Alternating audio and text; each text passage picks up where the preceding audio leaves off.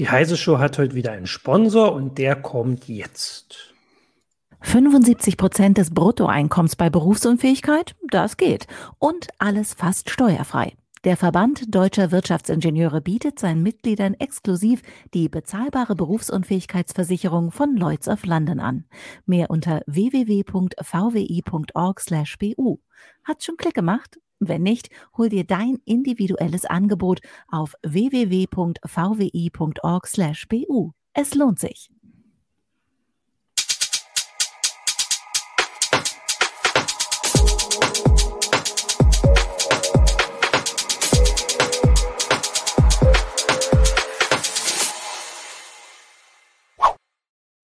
Hallo, willkommen zur Heise Show. Mein Name ist Martin Holland aus dem Newsroom von Heise Online slash Homeoffice.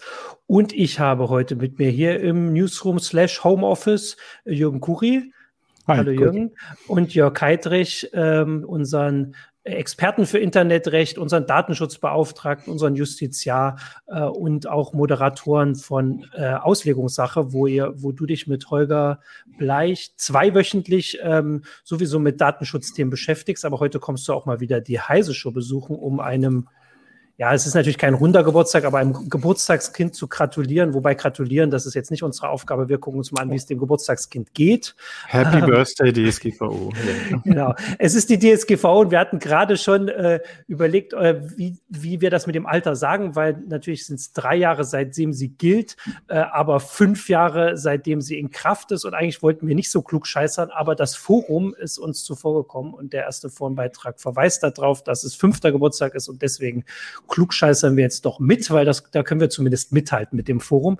Ähm, also die DSGVO ist vor drei Jahren äh, endgültig in Kraft getreten.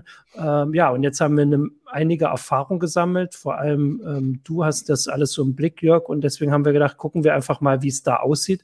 Ja, vielleicht kannst du erstmal mit so einem allgemeinen Überblick äh, anfangen, bevor wir so ins Detail gehen. Wie steht es denn um, die, um den Datenschutz in Europa? fangen wir mit den ganz einfachen Fragen ganz, an und gehen dann einfach. zu den äh, komplizierteren, ja. Genau. Ähm, ja, ich glaube schon, da hat sich eine Menge getan. Also das muss man einfach sagen. Der Datenschutz hat einen Schub bekommen, der Datenschutz ist wichtiger geworden.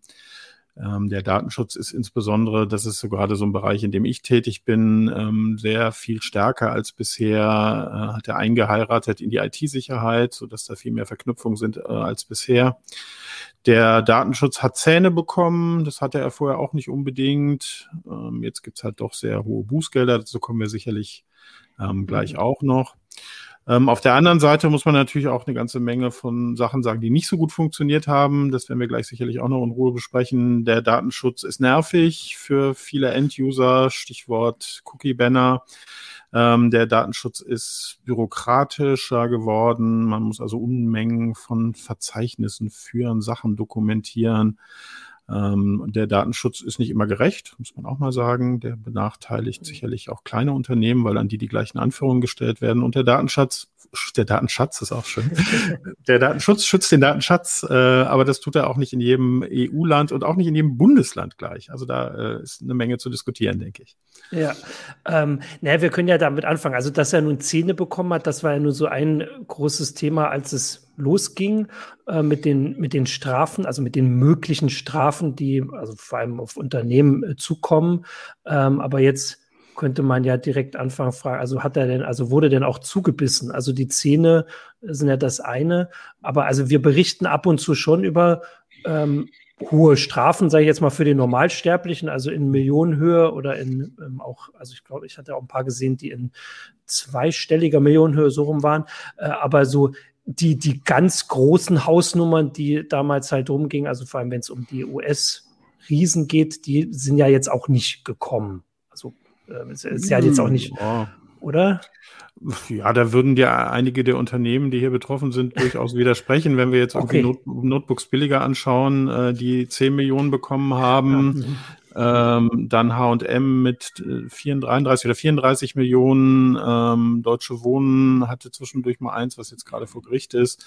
Ähm, da gibt's also schon Sachen, die sicherlich jedem Unternehmen wehtun. Das, die Höhe hat natürlich auch was mit dem mit dem Umsatz zu tun mhm. des Unternehmens. Also da werden natürlich, kriegen die, die Großen natürlich auch größere Strafen, aber äh, es gibt auch viele so im mittleren Bereich, so was weiß ich, 30.000, 80.000, die halt dann gegen kleinere Unternehmen verhängt werden, die auch sehr viel wehtun. Ne? Also das heißt, äh, da ist, äh, ob das jetzt so viele sind, wie man prophezeit hat, äh, das ist wahrscheinlich nicht der Fall.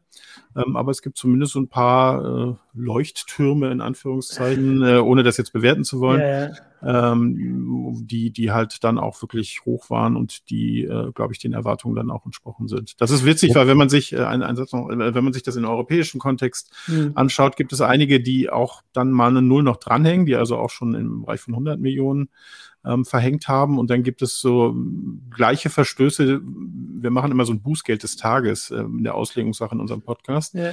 Da haben wir so gleiche Verstöße. Da gibt es in einem Land irgendwie 500.000 und in anderen Ländern, so Rumänien, dann 76 Euro Bußgeld. So, so für, für irgendwas, was total vergleichbar ist. Ja? Also mhm. da, auch da gibt es ganz erhebliche Unterschiede. Ja, was mich, was mich so ein bisschen überrascht hat oder was ich auch bei, bei Leserreaktionen so mitgekriegt habe, dass diese Bußgelder eigentlich Firmen getroffen hätt, haben, mit denen man jetzt erstmal so als äh, externer Beobachter nicht unbedingt gerechnet hat. Also weil DSGVO, Datenschutz oder so, da denkt jeder sofort Facebook, Google, Apple, was weiß ich was, die großen Konzerne, die eigentlich keine Rolle gespielt haben, zumindest was die Bußgelder angeht. Ähm, und dann gab es aber Firmen wie H&M, wo man erstmal nicht drauf gekommen wäre, dass die jetzt so ein hohes DSGVO-Bußgeld kriegt. Deutsche Wohnen vielleicht schon mal eher, Notebooks billiger, gut, als Online-Händler denkt man, ja, User-Daten mag sein. Aber die Strafen haben doch irgendwie so gezeigt oder so, dass ähm, es zum Beispiel also Leute trifft oder Firmen trifft oder so, wo man erstmal überhaupt nicht drüber nachdenkt, dass die ein Datenschutzproblem haben könnten. was dann auf der anderen Seite natürlich die, die DSGVO bestätigt, dass dann eben bei Firmen äh, solche Vorfälle gibt oder so, wo man erstmal so auf den ersten Blick nicht hinschaut äh, und die dann aber eben gerade durch die DSGVO dann doch in den Fokus gegangen sind. Von daher ist das, diese Überraschung äh, für mich eigentlich auch schon so, so ein bisschen so ein Erfolg von der DSGVO, um es mal so zu sagen. Ja, mhm. ähm, wobei natürlich, äh, weil du sagst Online-Händler, äh, die haben es nicht für den Online-Handel, für den Umgang mit Daten mhm. beim Online-Handel bekommen, sondern für die Überwachung von Mitarbeitern. Sogar genau. beide in den beiden Fällen, sowohl Notebooks billiger als auch bei, äh, bei H&M. Äh, bei H&M haben sie tatsächlich in der Telefon, im Callcenter Mitarbeiter wirklich massiv überwacht, also so richtig unangenehme Listen geführt, ähm, was die gemacht haben, die teilweise auch ausgehorcht, also so sagt zumindest die Pressemitteilung äh, des zuständigen Datenschutzbeauftragten. Das kam dann originellerweise darauf, darauf äh, heraus, dass es wohl einen Datenschutzvorfall gab und diese ganzen Daten plötzlich im gesamten Unternehmen sichtbar waren.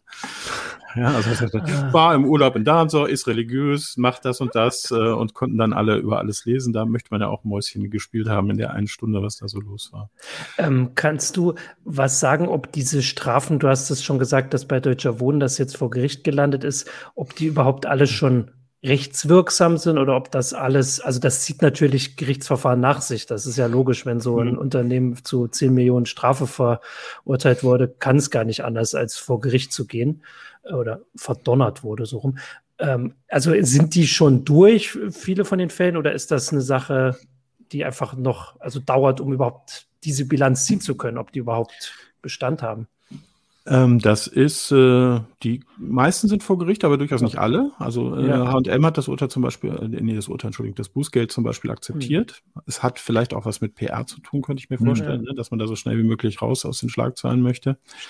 Ähm, andere haben das erfolgreich angefochten. Bei 1 und 1 gab es eine Geschichte, äh, da ging es darum, dass ähm, Auskunft erteilt wurde am, am Telefon, glaube ich, äh, über einen Account und äh, dann da konnte die, die Adresse von dem, vom Ex-Partner konnte abgefragt werden, ohne äh, dass es einen ausreichenden Prüfprozess gab. Die haben 10 Millionen ungefähr bekommen und sind dann vor Gericht mit äh, 900.000 rausgegangen, also ungefähr mhm. Zehntel.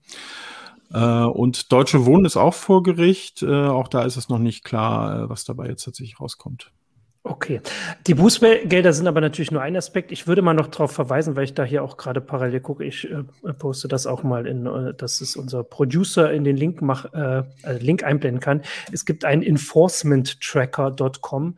ähm, für alle, die davon nicht genug bekommen, ja. können sich da ähm, angucken, welche Bußgelder verhängt wurden, äh, aufgeschlüsselt nach ähm, EU-Ländern äh, oder nicht EU-Ländern, sondern Mitglied, also DSGVO-Staaten, weil da sind auch Länder drin, die ähm, nicht mehr in der EU sind oder äh, nie waren.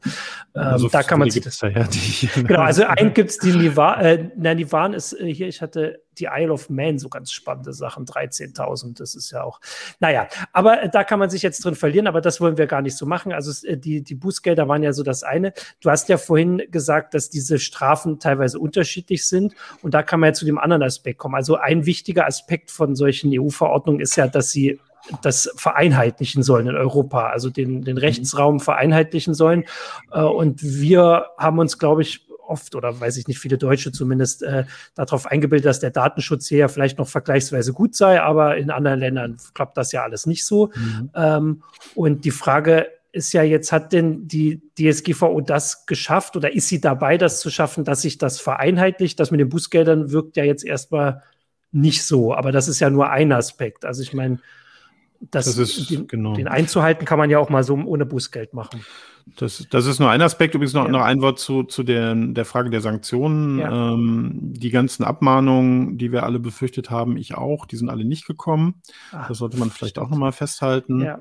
Äh, die andere Geschichte, die äh, uns sehr beschäftigt, also ich nehme ja noch eine Anwaltskanzlei, wo wir auch Unternehmen in dem Bereich beraten und da beschäftigt uns sehr die Frage, äh, nach Schadensersatzansprüchen. Man mhm. hat da so einen Schadensersatzanspruch äh, und das ist noch ziemlich ungeklärt, ähm, wie das jetzt tatsächlich die Unternehmen betrifft. Das aber nur noch kurz zur Ergänzung. Ähm, die speziell die Bußgelder zeigen ganz gut, wie uneinheitlich das in Europa ist. Mhm. Also ich habe schon gesagt, irgendwie von 76 Euro bis irgendwie 50 Millionen Euro oder 500 Millionen Euro sogar in UK für einige Sachen. Ähm, da ist natürlich eine Menge Spielraum. Aber letztendlich, äh, weiß ich nicht, also bin ich jetzt nicht in der Lage zu beurteilen, ob das jetzt überall in Europa gut funktioniert. Ich habe den Eindruck, dass ich so die Länder, die ich so ein bisschen mitverfolge, da funktioniert es ganz gut in Frankreich, in Holland. Ähm, äh, andere kann ich, kann ich schlecht beurteilen. Die, die interessantere Geschichte für mich zumindest ist bei der, bei der ganzen Sache, dass es in Deutschland schlecht funktioniert. Also ah, wir haben ja okay. tatsächlich die, die Idee der DSGVO war ja, ähm, dass wir jetzt eine einheitliche europäische Regelung schaffen und dass es dann überall in Europa möglichst gleich sei. Ähm, das Gegenteil ist tatsächlich jetzt in Deutschland passiert. Wir haben nämlich tatsächlich 18 Datenschutzbehörden in Deutschland. Äh, warum 18? Es gibt ja, die, die der Länder und es gibt den Bundesdatenschutzbeauftragten und in Bayern, weil man da so wahnsinnig datenschutzkonform ist, hat man gleich zwei. Ähm, einen für den öffentlichen und einen für den privaten Bereich. Okay. Und das, die sind sich in vielen Bereichen völlig uneins. Und das ist echt mhm. ein großes Problem. Also wenn man so äh, Unternehmen in ganz Deutschland berät oder auch von Unternehmen in ganz Deutschland behört, wie die Zusammenarbeit mit den, mit den Behörden ist, dann ist das total unterschiedlich. Einige sind kooperativ, andere sind glattweg, feindselig, äh, andere stellen sich tot. Ja, von denen hat man jetzt wirklich in den drei Jahren noch nie was gehört. Ähm, und andere sind auf große PR bedacht, was ich irgendwie immer noch sympathischer finde. Also wenn man ein bisschen was für den Datenschutz tun will, ich gucke jetzt so nach äh, Baden-Württemberg zum Beispiel, also die machen wenigstens was. Ähm, aber man sieht halt, dass die sich in der Bewertung von vielen Sachen völlig uneinheitlich sind. Ein Beispiel des Office 365 und, und mhm. Teams. Äh, da gab es so eine Entscheidung, ähm, wo die so wo richtig, wo es so richtig rauskam, dass sie irgendwie mit neun zu acht irgendwas beschlossen hatten. Und da sah man so richtig, ähm, wie sehr die sich unter, wie sehr die untereinander zerstritten sind, auch hinsichtlich des Kurses. Mhm. Ähm, und das macht die Sache echt nicht leichter. Also liegt, das, es, liegt es bei den Datenschutzbehörden, liegt es nur daran, dass sie sich uneins sind teilweise? Oder hat das dann unter Umständen Sachen nicht verfolgt werden oder so, nicht auch mit der Personalausstattung zu tun? Also ich kann mir ja schon vorstellen, dass mit der Einführung der DSGVO eigentlich die Datenschutzbehörden personell massiv hätten aufgestockt werden müssen oder auch überhaupt Ressourcen hätten kriegen müssen, um das auch wirklich zu verfolgen. Das ist ja wenn man bürokratischen Aufwand beklagt, jetzt nicht nur für diejenigen, die, äh, die Unternehmen, die, die da irgendwelche Sachen machen müssen, sondern ist ja auch für bei den Datenschutzbehörden viel mehr Aufwand. Äh, da sehe ich natürlich auch noch eine große Lücke. Ich meine, klar, wenn man 18 Datenschutzbehörden hat, äh, statt einer, äh, dann hat man sowieso schon einen hohen personellen Aufwand, der sich unter Umständen überlagert, aber äh, er nutzt nichts, weil die nicht gezielt zusammenarbeiten. Hm. Das muss nicht per se schlechter sein. Ich bin eigentlich eher ein Freund von lokalen Behörden, die mhm. auch vielleicht ein bisschen mehr Kontakt zu, zu den lokalen Unternehmen und äh, Betroffenen vor Ort haben. Äh, das, das, also die haben natürlich massive personelle Probleme, das ist völlig unbenommen. Die können ganz viel nicht machen, die können auch ganz viel nicht prüfen, sie können auch ganz viel im technischen Bereich nicht machen, was man eigentlich erwarten würde. Ähm, aber das ist ja weniger eine Frage der Einigkeit über Vorgehensweise und Bewertung. Ne? Das ist, liegt, liegt ja nicht am Personal, sondern das liegt daran, dass man ähm, 18 mehr oder weniger starke Persönlichkeiten hat, ähm, die auch vielleicht unterschiedliche Agenda haben, die auch vielleicht nicht immer völlig politisch ähm, unabhängig sind, obwohl sie es eigentlich sein sollten sollten. Äh, und da, da, ja, da gibt es halt ähm, sehr unterschiedliche Vorgehensweisen und das merkt man dann halt in der Praxis. Also ein schönes Beispiel war, äh, um das mal praktisch zu machen, war die, die Stellungnahmen nach der Exchange-Geschichte, äh, nach dem Hafnium-Geschichte. Da, da gab es irgendwie, hat jede Behörde irgendwas rausgegeben, wie man denn jetzt damit umgehen sollte aus datenschutzrechtlicher Sicht. Ne? Meistens ist es ein meldepflichtiger Vorfall, weil auch personenbezogene Daten betroffen sind. Und da war man sich völlig uneins, ob man jetzt erst melden soll, wenn es tatsächlich einen Zugriff gab oder wenn ähm, schon überhaupt jemand auf dem Server sein hätte können, bis hin zu der Position, man muss schon melden, wenn man das Update nicht rechtzeitig gemacht hat. Mhm. Ähm, und das ist, ähm, ja, das ist schwierig damit umzugehen in der Praxis. Und ist das was, ähm, also ist das eine neue Situation? Eigentlich ja nicht. Also die hat sich nicht geändert durch die DSGV oder war das vorher weniger schlimm? Ähm, also ich meine, dass wir nun so viele äh, Länder haben, die alle was zu sagen haben, ist ja nicht nicht hm. neu. Äh, das gab es teilweise vorher auch schon, aber wir haben jetzt natürlich unheimlich viele neue Sachverhalte, die datenschutzrechtlich ja. überhaupt bewertet werden müssen und die öffentliche Wahrnehmung ist jetzt einfach auch stärker. Okay. Also das war ja vor, also wollte ich auch gerade sagen, es war vorher schon so, dass du von, von manchen Landesdatenschutzbeauftragten hast du nie irgendwas gehört. Ähm, da musstest du irgendwie schon, schon dich anstrengen, wenn du ihren Jahresbericht irgendwie kriegen wolltest und die anderen, andere haben wieder jeden Tag eine Pressemitteilung rausgehauen etwas übertrieben gesagt. Mhm. Ähm, also das, die, wie die in der Öffentlichkeit operieren, das hat sich schon vorher stark unterschieden oder was wir überhaupt dann unternommen haben oder so.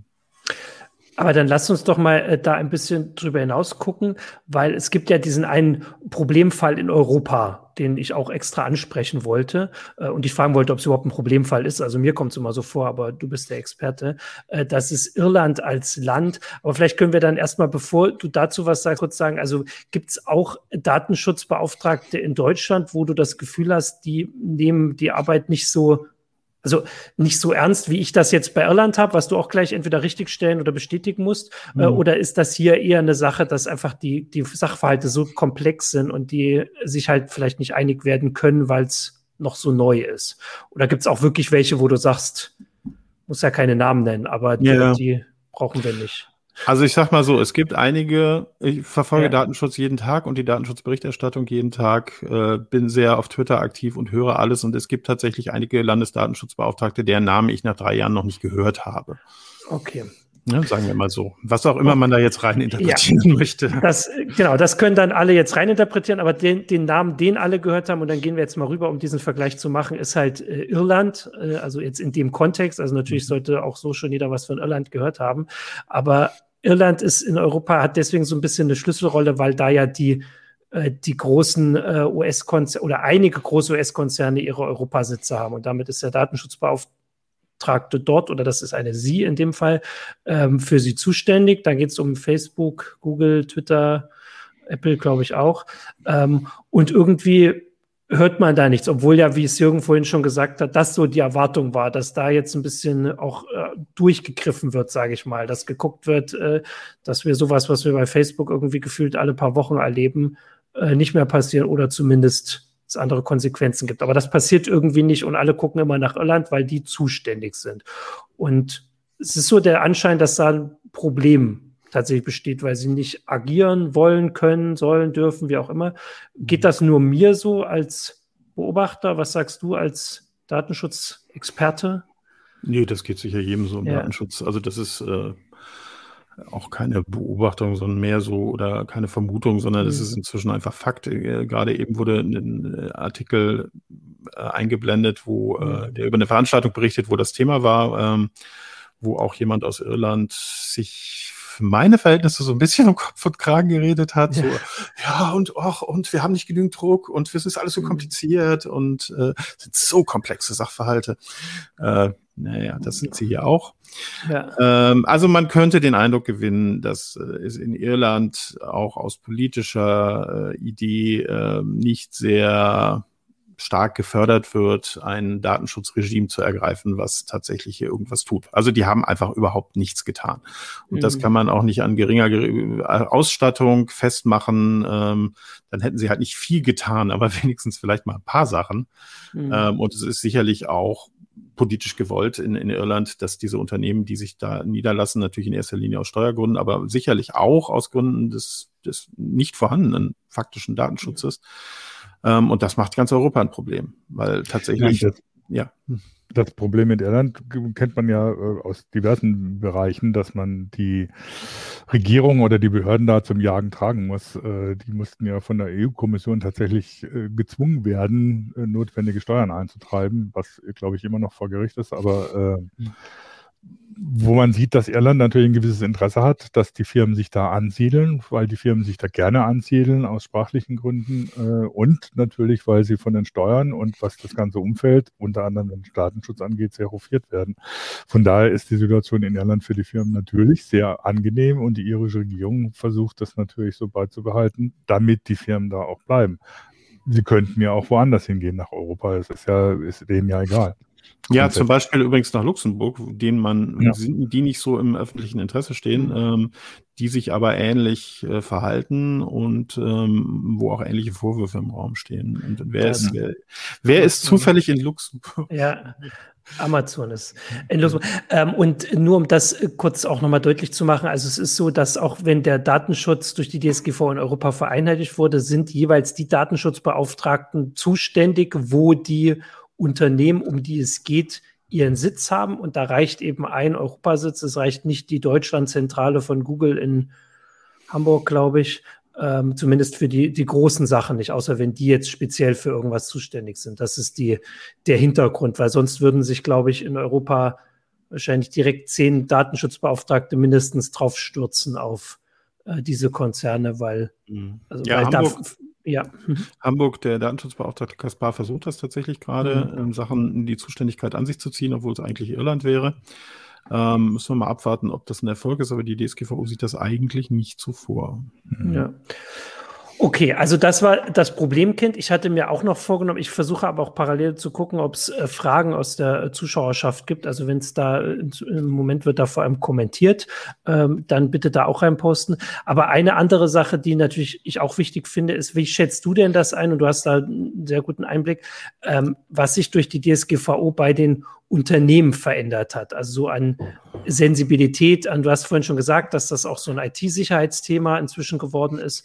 Äh, aber ähm, also nicht nur wegen des Bußgelds, hoffe ich mal, der Bußgelddrohung, sondern auch einfach, weil das Thema präsenter ist, würde ich hoffen, ähm, dass es auch in den Unternehmen schon früher mitgedacht wird als vielleicht in Vergangenheit, in der Vergangenheit.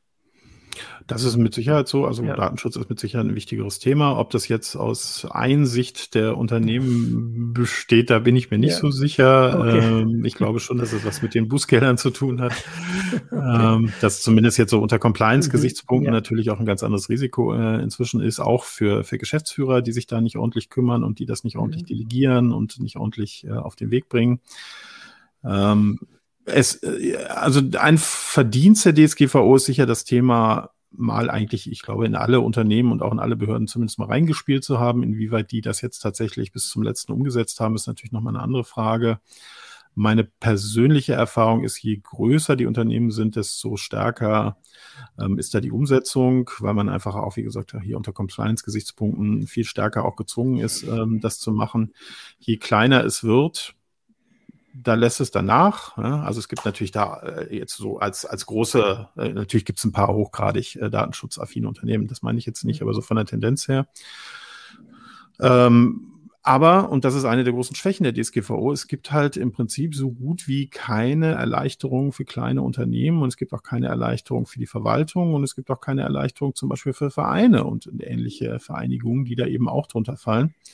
Ähm, und auch da schlägt zumindest in der Theorie das strenge Regime der DSGVO mit den mhm. ganzen Anforderungen, Dokumentationspflichten, Verfahrensverzeichnissen und, und, und äh, zu. Die muss man alle machen. Ob die jetzt in der Praxis auch mal abgerufen werden, das würde ich mal sehr dahingestellt lassen. Aber sie haben zumindest dazu geführt, dass sich alle mal damit beschäftigt haben. Und das finde ich erstmal gut. Ja, wobei, ähm, also ich kannte die, die, das schwere Seufzen bei manchen Firmen schon ein bisschen nachvollziehen. Also als äh, du da Ich ankamst, auch, ich, du, ich habe auch geseufzt.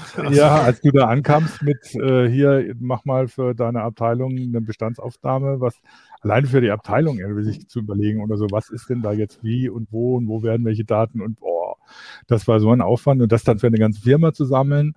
Ähm, ihr kennt euch mit aus. und, und, der kommt jetzt übrigens wieder, der, der die Informationen äh, weil wir sind jetzt nach drei Jahren an dem Punkt, wo wir das alles nochmal erneuern müssen. Und ihr kennt euch damit aus. Ne? Jetzt stelle ich mir so ein mittelständisches Unternehmen, ein mittelständisches kleines Unternehmen äh, vor, das, das im Prinzip selbst mit der IT-Abteilung schon Schwierigkeiten hat und wo man sich damit noch gar nicht beschäftigt hat. Die, die, die wissen ja gar nicht, was sie überhaupt tun sollen. Das ist ja, das fängt ja damit an oder so. Die verstehen teilweise gar nicht, was da in der DSGVO drinsteht und was sie dann machen sollen und dass die stöhnen und sagen, das ist ein bürokratisches Monster, das kann ich teilweise nachvollziehen. Auf der anderen Seite natürlich, es führt dazu, dass die sich endlich mal damit beschäftigen, weil die verarbeiten ja Daten, äh, Kundendaten und äh, mhm. müssen das eigentlich mal machen. Wenn sie es bisher nicht gemacht haben, werden sie jetzt dazu gezwungen. Das ist so, so, ein, so ein schmaler Grad, ne, wo du so, wenn, wenn du sagst, also ja, äh, gibt keine Erleichterungen für kleinere Unternehmen. Ich kann mir nicht vorstellen, wo die sehen, stehen, sein sollten, wie die, wo die aussehen, wie die aussehen sollten, weil diese Bestandsaufnahme ist ja erstmal eine sinnvolle Geschichte. Zum Beispiel, ne, also, äh, dass du das vorhältst, äh, was passiert überhaupt, dass du dir selber mal klar wirst.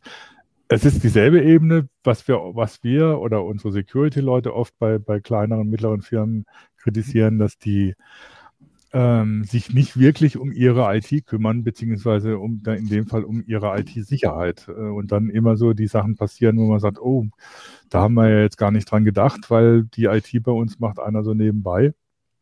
Ähnlich wie bei Schulen teilweise. Ähm, und dann geht es natürlich ganz schnell in die Hose. Und das ist natürlich bei der Datenverarbeitung eben genauso, also beim Datenschutz. Ähm, Fax hat auf YouTube kommentiert, äh, viele jener Geschäftsführer, mit denen ich zu tun habe, haben überhaupt kein Verständnis für Datenschutz oder warum das Geld kosten könnte. Äh, das ist so ein bisschen das, was, was sie auch beschreibt. Also vor allem, wenn man eine Firma ist, die jetzt nicht genuin in dem Bereich vielleicht unterwegs ist. Also IT braucht heute jeder und auch Kundendaten sammelt jeder, aber wenn man sonst den Rest des Unternehmens in komplett anderen Bereich unterwegs ist und vielleicht als Geschäftsführer da auch äh, unterwegs war am Anfang, äh, kann ich das schon ähm, sage ich mal, nachvollziehen, wie man vielleicht zu dieser Einstellung kommt, wobei ich natürlich nicht mehr nachvollziehen kann, dass man dabei bleibt, würde ich jetzt mal sagen. Ähm, vor allem in dieser Geschichte. Was ich auch äh, dazu kommen würde, Michael äh, bringt da noch ein paar Kommentare dazu, mhm. war, ähm, wir hatten, als die DSGVO in Kraft getreten ist, vor drei Jahren diese also du hast es vorhin gesagt, diese Angst mit den Abmahnungen, das war so eine Geschichte. Wir hatten so ein Kuriositätenkabinett, was für Seiten abgeschaltet wurden oder äh, die komischsten Hinweise gebracht haben, weil das mit Datenschutz zu tun hat. Wir hatten auch diese, diese Punkte auf den Festen, erinnert sich da noch jemand dran, die man so auf den Kopf kleben sollte, wenn man nicht fotografiert werden äh, wollte und so. Was ist denn aus diesen, also diesen Sachen, die vor allem, sage ich jetzt mal, bei kleineren also nicht nur Unternehmen, da waren ja auch Vereine ähm, und sowas und halt vor allem Privatinitiativen auch betroffen. Was ist denn daraus geworden? Hat sich das so bewahrheitet? Ähm, oder war das das, was viele vielleicht damals schon gedacht haben? So dachten doch alles ein bisschen übertrieben und zu heiß gekocht. Sagt man zu hm. heiß gekocht, ja. Äh, nicht so heiß gekocht, wie es gegessen wurde. Genau, sowas, ja.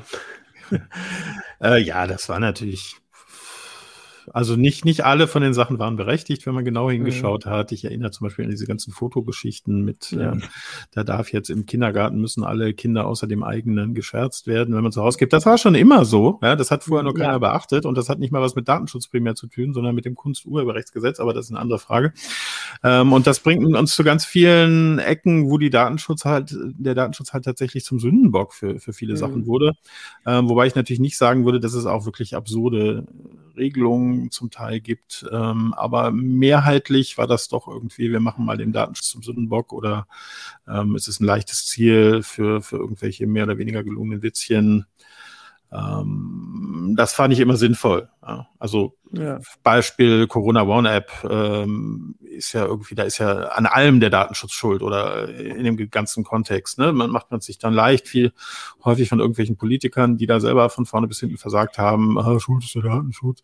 Mhm. Ähm, und ähm, das ist nicht hilfreich äh, und äh, es stimmt vor allen Dingen auch nicht. Ja, also der, das war, das war ja die Sache. Also tatsächlich genau, das, den Punkt wollte ich auch extra noch mal so ein bisschen in den Vordergrund rücken. Also das war so ursprünglich diese Geschichte. Da, da waren noch so Themen wie äh, Geburtstagsfeiern von Kindern oder äh, Krippen, äh, Krippenfeiern waren noch die, die Hauptthemen, äh, wo ja, es um Datenschutz ging. Aber das Abstruseste, ja. was da, was da immer war, ich glaube, das war in Wien oder so, wo die Wohnungsgesellschaft meinte, sie müssen jetzt die Klingelstelle abbauen, weil das geht nach DSGVO nicht mehr, dass da ein Name dran steht. Und ähm, äh, hat sich dann so halb als Gerücht rausgestellt, als nicht richtiges Gerücht rausgestellt. Teilweise war es auch eine Ausrede.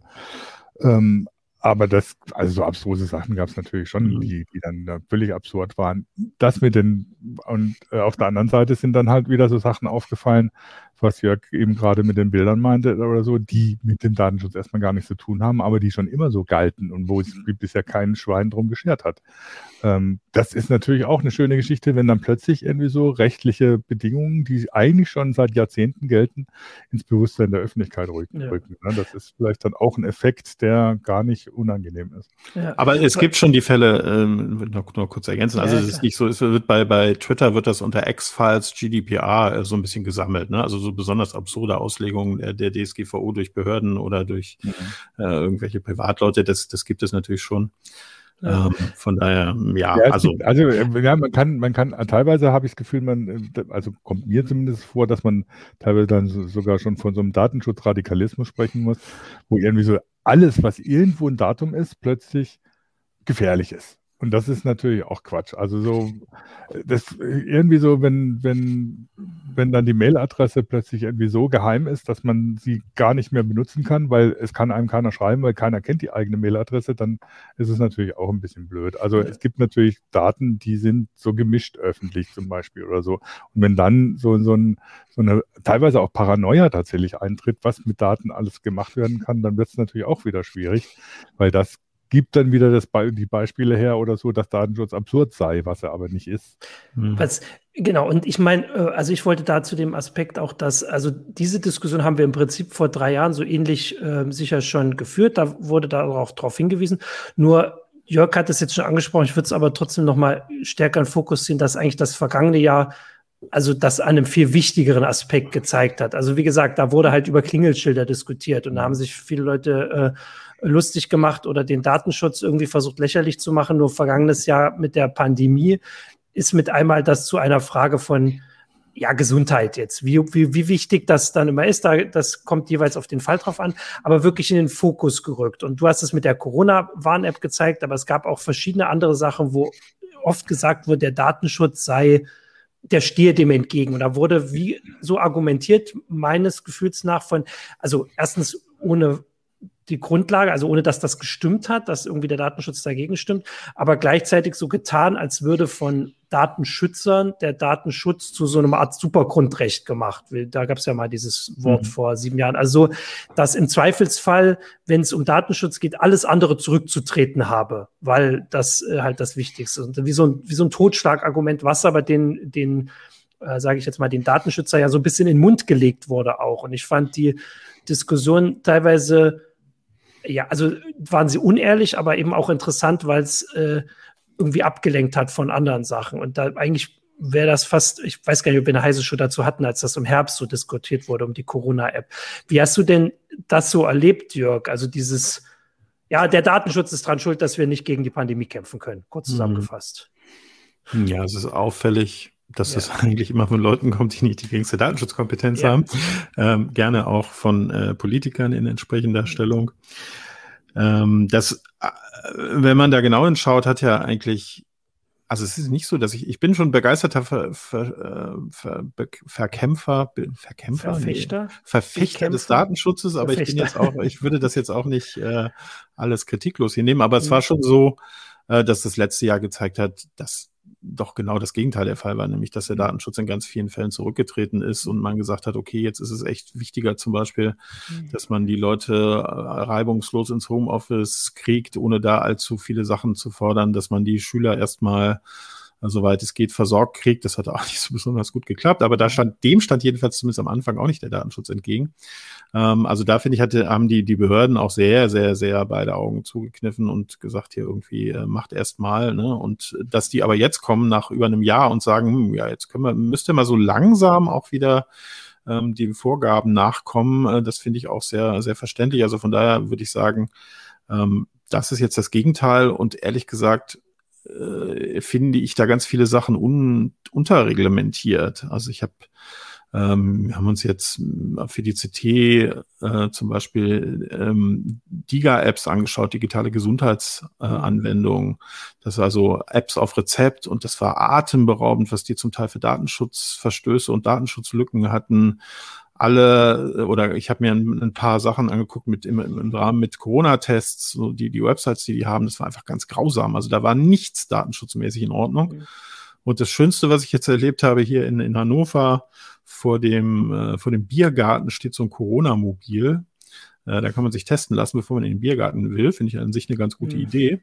Und in dem Wagen saß dann am Samstagmorgen ein junger Mann, der offensichtlich besoffen war. Also der hatte einen Bierkrug ähm, mhm. dabei und schrie dann alle Namen und Testergebnisse aus dem, äh, aus, aus dem Bulli raus. Ne? Ja, Keidrich ist negativ, kannst du dir holen. What the fuck? Ja, also das ist äh, nicht immer so die notwendige Sensibilität. Ja. Ähm, wobei, also äh, gerade wenn wenn es um diese diese Corona-Apps geht oder so, dann ist, ist doch eigentlich genau die Corona-Warn-App das Beispiel dafür, dass es eben kein Problem ist mit dem Datenschutz, wenn man das richtig überlegt. Viele werden es überrascht haben, dass die SAP und die Telekom da, äh, da äh, irgendwie eine, eine richtig gute Geschichte gemacht haben und das in einem Zeitrahmen, der eigentlich für so Softwareentwicklung doch relativ kurz ist. Und das Gegenbeispiel ist dann die Luca-App, ne, wo man sagt, ja, erstmal machen, ne? Erstmal machen und dann wird das alles schon. Und dann gibt es dann die entsprechenden Sicherheitslücken, die entsprechenden Datenschutzprobleme, die immer wieder nacheinander auftauchen, weil man eben nicht richtig vorher überlegt hat und sich vielleicht dann mal eine Woche Zeit genommen hat und dann ein richtiges Konzept zu machen. Ähm, von daher sind diese beiden Apps doch gerade das Beispiel dafür, dass der Datenschutz das eben nicht behindert, sondern dass man das vernünftig machen kann und äh, dann eigentlich äh, nicht die Politik losgehen sollte oder irgendwelche komischen Start-ups und sagen, ja, das behindert doch alles nur, sondern eben genau die App, die zeigt, dass es geht, äh, nach vorne bringen sollten. Und das ist irgendwie so ein ziemliches Trauerspiel, finde ich. Mhm. Ja. Ähm, bevor wir gleich noch ein bisschen in die Zukunft blicken und was denn da passieren soll, hätte ich tatsächlich, weil es jetzt auch ähm, äh, jemand auf Twitch geschrieben hat, ich weiß nicht, ob ich den Namen vorlese, aber ich glaube, ähm, Michael, ähm, Michael hat ihn eh schon eingeblendet, da ist er genau, weil das war die eine Frage, wo ich tatsächlich überlegt habe, ob die, ähm, also ob das, also da der Datenschutz tatsächlich für Unterschiede gesorgt hat. Also die Geschichte kurz zusammengefasst, dass Israel so viel Impfstoff gleich am Anfang bekommen hat, weil sie gesagt hat, wir sammeln so viele Gesundheitsdaten und die könnt ihr haben. Also ich weiß nicht, sie haben es jetzt nicht verkauft, wie es hier in dem Kommentar heißt, sondern sie haben damit gewuchert, sage ich mal, oder damit argumentiert und sind natürlich auf offene Uhren gestoßen bei den äh, Impfstoffherstellern, die gesagt haben, da wissen wir, können wir viel mit anfangen, können gleich gucken, ob das alles so funktioniert. Und natürlich verstehe ich, dass das hier nicht so einfach möglich war, oder zumindest ist das mein Verständnis davon. Ähm, wie würdest du das da sehen? Also da finde ich es tatsächlich ein bisschen einen komplexeren Fall als dieses Hau drauf äh, herumgeargumentiere mit, mit falschen mhm. Sachverhalten. Ähm, wie findest du diesen Fall? Äh, ich ich kenne das, weiß nicht ehrlich gesagt, ja. was, was Israel äh, weitergegeben hat. Ich habe das auch gehört. Äh, das ja. kann man natürlich machen. Das könnten wir auch als Deutschland machen, ähm, wenn es keine personenbezogenen Daten sind. Ne? Das heißt, mhm. ich kann denen zwar die die, die Ergebnisse als Kohorten zur Verfügung stellen, ähm, darf den aber nicht sagen, dass das der Peter Müller ist oder, oder wer auch immer. Ähm, also von daher spricht da nicht grundsätzlich was gegen, aber ich ja. darf natürlich nicht und ich kann mir auch ehrlich gesagt nicht vorstellen, nee, dass Israel klar. das in der Form gemacht hat, dass sie tatsächlich für einzelne Leute ja. da die, die Sachen weitergegeben haben. Ja, das, ja. das Problem in Israel ist ein bisschen, bisschen anders gelagert, auch deswegen. Also zum einen ist das nicht das einzige Argument gewesen, Israel hat auch mehr pro Dose bezahlt an, an BioNTech. Ne? Also klar. auch das äh, ist natürlich eine Geschichte, wo wenn die EU das gemacht hätte, dann hätte es jetzt den Protest gegeben, oh, wieso hat die EU so viel Geld ausgegeben? Also es ist immer irgendwas faul. Aber Israel hat ein ganz anderes äh, Gesundheitswesen als hier. Wir haben, die haben vier zentrale Kassen, in der alle registriert sind und die auch eine zentrale Datenverwaltung tatsächlich über alle ihre Kunden haben, ähm, die auch auf die alle zugreifen können. Ne? Das mhm. heißt, der Umgang mit Gesundheitsdaten in Israel ist schon grundsätzlich ein anderer als das, was wir hier haben. Ähm, und die haben die Daten natürlich an, die haben zwar alle Daten von den, von den Patienten, von den Geimpften da rausgegeben, ob es Vorerkrankungen gab oder sonst irgendwas und was alles dazugehört, aber die waren natürlich anonymisiert. Die waren jetzt nicht Datenschützer würden sagen, ja, letztlich ließe sich das dann doch wieder auf die einzelnen Personen zurückverfolgen, wenn du natürlich ein bestimmtes Bild hast von, wann ist er gekommen, welche Vorerkrankung hat er, hat, wie, wie, welche Uhrzeit hat er die, die Dosis gekriegt. Das sind ja wichtige Daten, um nachzuverfolgen, wie das mit Nebenwirkungen ist. Du musst ja auch wissen, wann der das gekriegt hat und was dann an, an, an, Nebenwirkungen passiert ist und welche Vorerkrankungen er hatte. Damit leistet sich natürlich letztlich jemand doch irgendwann zurückverfolgen, wenn man es drauf hm. anlegt. Ja. Aber wahrscheinlich auch sehr begrenzt. Also ja, ja natürlich. Ähm, also, aber sie wurden natürlich erstmal an sich anonymisiert. Aber das ist immer die Frage oder so. Das ist ja immer das Problem mit modernem Datenschutz, ähm, dass du aus anonymisierten Daten sehr viel rauslesen kannst inzwischen äh, und eben aus Kombination mit anderen anonymisierten Daten unter Umständen dann eben doch eine Person findest. Mhm. Das ist eine, eine Frage oder so, die kann die DSGVO auch nicht lösen. Ne? Also das ist immer das Problem. Wenn du, wenn du aus DSGVO anonymisierte Daten hast, heißt das noch lange nicht, dass in fünf Jahren nicht jemand einkommt und sagt, du warst das. Ähm, mhm. Das, wird, kann die DSGVO, das kann die DSGVO nicht lösen. Von daher ist natürlich der Umgang mit, mit Patientendaten dann sehr, sehr heikel. Die Diskussion gibt es ja jetzt auch bei uns, elektronische Patientenakte, äh, elektronische, äh, beziehungsweise die Ablösung der elektronischen Gesundheitskarte durch äh, eine App-Infrastruktur und ähnliches. Also da, die Diskussion wird uns sicher auch noch sehr lange beschäftigen. Also ich fand da den Aspekt jetzt ähm, ähm, wichtig, wie Jörg gesagt hat, dass es nicht per se was dagegen spricht. Mhm. Wahrscheinlich kann man noch darauf hinweisen, dass es auch, also du hast das ja schon angedeutet, Jürgen, klar, das ist ein kleiner Staat mit einem zentralisierten Gesundheitssystem, wo die Daten da liegen. Äh, wir können einfach mal überlegen, wie das wahrscheinlich allein schon in Deutschland gelaufen wäre, wo überhaupt die Daten hätten herkommen sollen, wer die hätte sammeln sollen, geschweige denn in einer EU aus 27 Mitgliedstaaten. Also das naja, zumindest als. Zum Beispiel, die, zum Beispiel die Probleme in der elektronischen Gesundheitskarte liegen ja unter anderem auch daran, oder dass es so lange gedauert hat und nie wirklich was geworden ist, weil diese telematische Infrastruktur dermaßen kompliziert geworden ist aufgrund von dass mhm. man IT-Sicherheit, Datenschutz von Daten und so was so stark gewährleisten wollte, dass es dann im Endeffekt auch wieder unpraktikabel wurde. Mhm. Ähm, das fing ja damals an, dass die Gesundheitskarte irgendwie, mit, glaube ich, mit einer siebenstelligen PIN äh, gesichert werden musste und jeder musste die irgendwie ein, so hätte die eingeben sollen beim Arzt und so und dann, ähm, wenn dann der 80-Jährige, der irgendwie schon, schon anfängt mit Alzheimer, äh, zu kämpfen, zum Arzt kommt oder so, das funktioniert ja nicht. Ne? Das, da, da biss sich die Katze tatsächlich in den Schwanz und äh, waren richtige Überlegungen dann so kompliziert geworden, dass es dann unpraktikabel wurde. Das ist ja immer, immer dann die Krux, die du dabei hast. Du musst immer noch gucken, dass es äh, funktioniert und dass die Leute es akzeptieren, weil es für sie funktioniert. Äh, wenn das nicht ja. der Fall ist, dann kannst du den, kannst du den Datenschutz wortwörtlich in den Arsch schmieren. Ja. Um kurz okay, eine äh, Frage äh, zu ja. beantworten, mhm. das, das, Kombinieren von unterschiedlichen Datenarten, die gar nichts miteinander zu tun haben, ist schon verboten in der DSGVO. Mhm. Ah, ähm, also äh, auf jeden Fall gibt es ein paar Gründe, die ähm, also da trotzdem dagegen sprechen, aber nicht per se jetzt der Datenschutz äh, an dieser speziellen Israel-Geschichte. Aber das wäre, um da noch weiterzugehen, sonst ein bisschen zu detailliert. Ich wollte ja noch ein bisschen dich fragen, ähm, wie du das siehst, weil auch die Woche, das mal wieder so zum Jubiläum, zum Geburtstag, wie auch immer, so ein bisschen Vordergrund gerückt ist, dass jetzt die Rufe lauter werden, dass man die DSGVO doch mal überarbeiten müsse. Weil ich hatte es vorhin schon vor der Sendung gesagt, das ist für ein Gesetz, glaube ich, ein relativ früher Zeitpunkt. Gut, das kommt aufs Gesetz drauf an, aber so nach drei oder fünf Jahren, äh, vor allem in Europa, wo manche Sachen nach 20 Jahren äh, reformiert werden, ähm, aber wir haben ja ein paar Sachen schon äh, angedeutet. Also wie siehst du denn das? Und hättest du da Sachen, wo du sagst, da müsste man jetzt mal am schnellsten rangehen oder sagst du, man kann auch erstmal noch abwarten, weil bestimmte Sachen einfach noch Zeit brauchen? Hm. Also ja, ich würde da einen dringenden Handlungsbedarf sehen. Das ah, okay. tut eigentlich auch jeder. Ja.